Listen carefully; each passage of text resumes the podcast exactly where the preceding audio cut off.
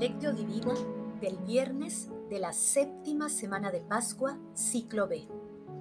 Sígueme. Oración inicial.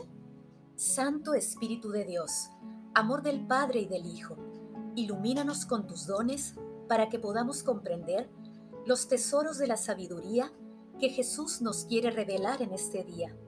Otórganos la gracia para meditar los misterios de la palabra y revélanos sus más íntimos secretos. Madre Santísima, intercede ante la Santísima Trinidad por nuestra petición. Ave María Purísima, sin pecado concebida.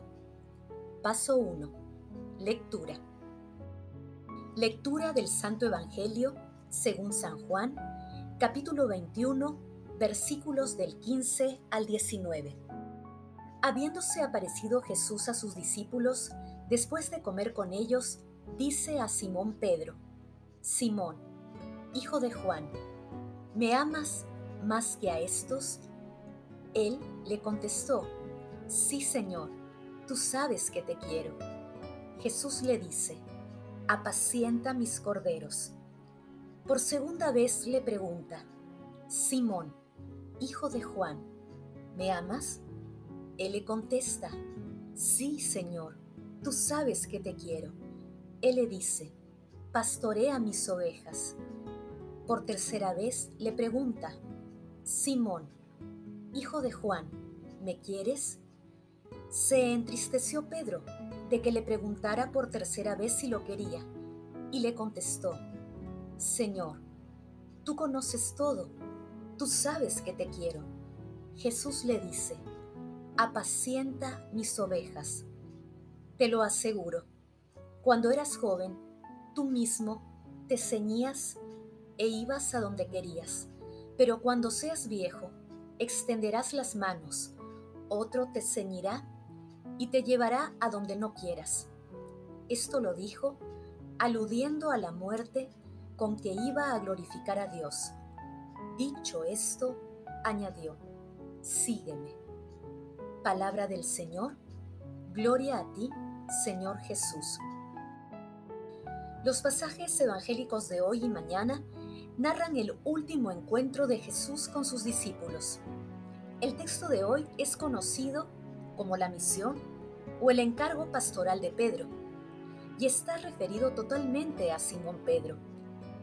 En esta perícopa, Jesús se acerca cariñosamente a Pedro y le pregunta tres veces si lo ama, con la intención de confiarle el cuidado del rebaño, como si las tres confesiones de Pedro fueran las respuestas a su triple negación.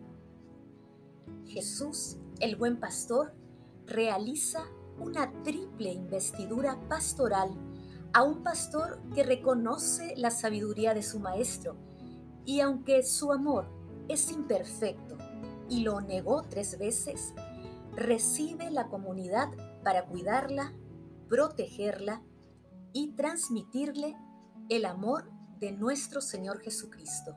Jesús insiste que la condición fundamental para confiar el rebaño a Pedro es el amor, es el primado del amor. Pero también Jesús le anuncia a Pedro que luego de su labor pastoral entregará su vida por él. Por amor, el Padre dio al Hijo. Por amor, el Hijo dio la vida. Por amor, Jesús reunió a los suyos. El amor es la ley de los discípulos, es el motor de Pedro. En el diálogo de hoy está toda la vida, todo su misterio, toda su luz y todo su significado. Toda la historia divina y humana está movida por el amor y todas sus fragancias. Paso 2. Meditación. Queridos hermanos, ¿cuál es el mensaje que Jesús nos transmite el día de hoy a través de su palabra? Hermanos, Jesús nos dice que el amor es esencial para seguirle de verdad y solo el que ama puede dirigir el rebaño. Hermanos, si Jesús nos preguntara, ¿me aman? ¿Cuál sería nuestra respuesta? ¿Cuál es la medida del amor que sentimos por Jesús? Que esta meditación permita que nuestra amistad con Jesús se convierta en amor, acercándonos al amor con el que Él nos amó y nos ama. Jesús nos ama. Paso 3. Oración. Padre eterno, que por la glorificación de Jesucristo y la venida del Espíritu Santo has abierto las puertas de tu reino, haz que la recepción de dones tan grandes nos impulse a dedicarnos con mayor empeño a tu servicio y a vivir con mayor plenitud las riquezas de nuestra fe. Santísima Trinidad, te pedimos que protejas a todos los pastores de la Iglesia y los consagres totalmente a la evangelización de la humanidad. Jesús, te amamos, pero tal vez nuestro amor es muy imperfecto Otórganos la gracia de amarte a través de las personas más necesitadas espiritual y materialmente, así como a través de nuestras familias, compañeros de trabajo, hermanos de comunidad, conciudadanos y de cualquier persona. Amado Jesús, danos las fuerzas para que, como padres, como madres, como profesores, como dirigentes, seamos capaces de conducir con tu amor a nuestras familias a nuestros alumnos y a las personas que nos has confiado por pura gracia tuya. Amado Jesús, tú que descendiste al abismo para anunciar el gozo del Evangelio a los muertos, sé tú mismo la eterna alegría de nuestros difuntos.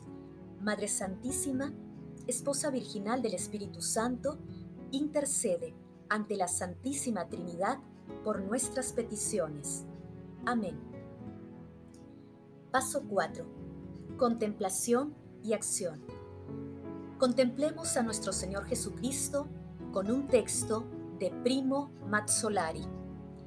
Parece como si Jesús se hubiera complacido en mostrar en San Pedro el elegido entre los elegidos, el respeto y la estima, y el uso de lo que Él suele hacer con lo que la criatura le ofrece para el reino de los cielos el verbo no improvisó la piedra, sino que ésta fue construida a partir del material que Simón, hijo de Jonás, le aporta. Pedro es un pescador, nada arenoso. Su alma no es un pedregal de arena. Hay en él piedras y guijarros rabiosamente arrojados por la ola y amontonados sin orden ni concierto. La solidez de Pedro está en el rostro, en los miembros, en el oficio, en el gesto, en la palabra, en la pasión, en la espontaneidad, en la audacia, incluso en la debilidad y en las lágrimas. Lágrimas que petrifican y excavan surcos sobre un rostro que el viento y la ola han abofeteado. En el Evangelio no aparece nunca un Pedro mediocre Cristo lo convirtió en una piedra, en un fundamento. La piedra es la humanidad de todos los tiempos, en la que el Cristo vivo, paciente e irresistible constructor prepara la catedral del Espíritu. Toda la iglesia en sus fundamentos, el Papa y los obispos, es piedra. Pero no todo queda transformado inmediatamente por la gracia. Tanto en la historia de Pedro como en la de la iglesia hay algo que se desmorona bajo el ímpetu de la adversidad. Sin embargo, la piedra no se pliega. Puede ser sumergida, pero no se pliega, insultada, ensuciada por nuestra tristeza y por la ajena, pero no se pliega. He aquí la iglesia, vista a través de Simón, hijo de Juan, convertido en Pedro por voluntad de Cristo. Muchos no advierten en Pedro y en la iglesia más que en esta realidad fija, resistente, fría. Sin embargo, no solo una roca en Simón, que tomó en sus manos su corazón y lo puso incandescente. ¿Me amas más que estos?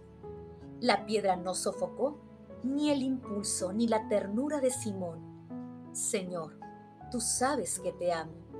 El corazón de Pedro es el corazón que salta adelante, que no se siente dispensado, que no pesa, no calcula. El corazón que necesita el Señor para su iglesia. Un pastor es piedra y corazón. No basta con algo firme, también lo está la piedra sepulcral. Contra una piedra también es posible estrellarse. La iglesia está en estas dos realidades, corazón y piedra. Nadie podrá quitarle a la iglesia la firmeza en dar testimonio de la verdad, porque nadie podrá quitar el amor del corazón. Señor, tú sabes que te amo. Pedro ya no tiene el valor de decir que le quiere, no sabe. Tampoco hace falta que lo sepa, pues sabe el Señor que le ama a través de su pobre corazón. El corazón de la iglesia late con el corazón de Pedro, pero ama con el corazón de Cristo. Hermanos, a pocos días de la solemnidad de Pentecostés, seamos conscientes de que el examen de amor que Jesús le hace a Pedro se extiende también a nosotros. Por ello, tengamos siempre presente en nuestro corazón el mandamiento del amor de Jesús según Mateo capítulo 22, versículos del 36 al 40. Amarás al Señor tu Dios con todo tu corazón, con toda tu alma, con toda tu mente.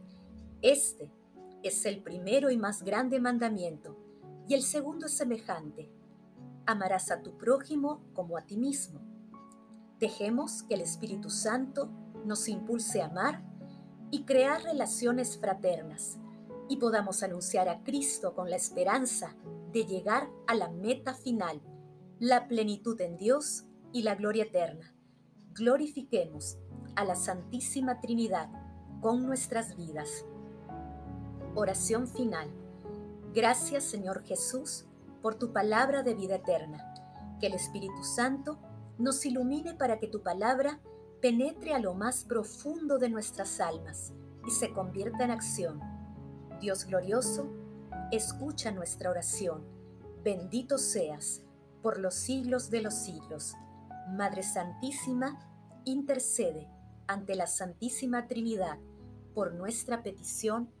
Amén.